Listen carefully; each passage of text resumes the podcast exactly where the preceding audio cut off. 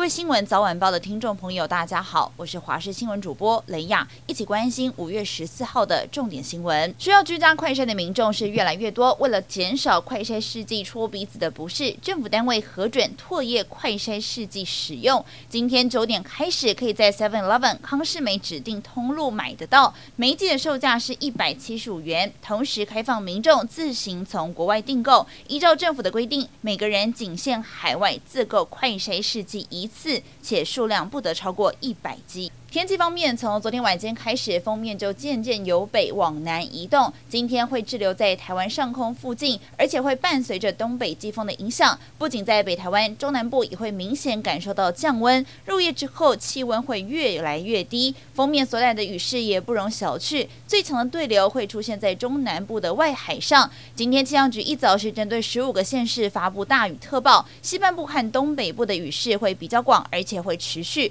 会有局部大雨或是豪雨发生的几率，其他地区也会有局部短暂阵雨或者雷雨。新北市长侯友谊今日出席汐止区水反角公园新辟工程完工视察暨启用典礼，他提到新北在筛检量能是全国最多，有三十六处筛检站，筛检量能累计可以达七十五万人次。汐止区和三重区也将加开社区筛检站。另外，双北市长都纷纷向中央喊话，让快筛阳性的民众视同确诊。不要只限制在居隔、自主防疫或是居家检疫的对象，否则可能会出现更多死亡。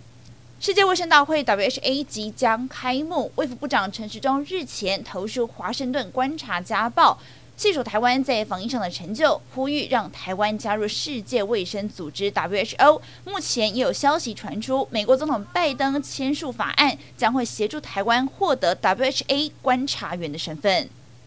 北韩在十二号首次对外承认国内是出现了 Omicron 病毒。事实上，北韩内的疫情早就蔓延开来。从四月底到五月十三号，全国有五十二万四千四百人出现发烧的症状。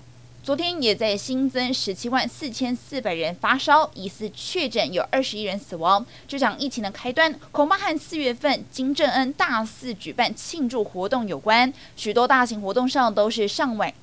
许多大型活动上都是上万人参加，没有一个人戴口罩。换言之，里面只要有一个人确诊，病毒就能迅速传播。就连金正恩本人也深陷染疫风险。他坦言是北韩建国以来最大动荡。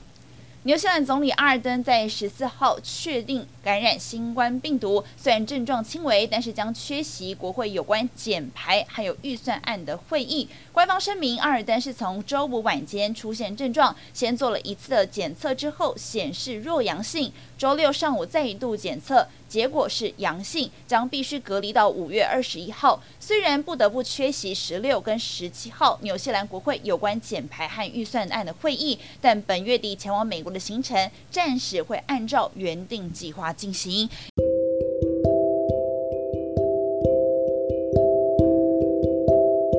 以上就是这一节重点新闻，感谢您的收听，我们再会。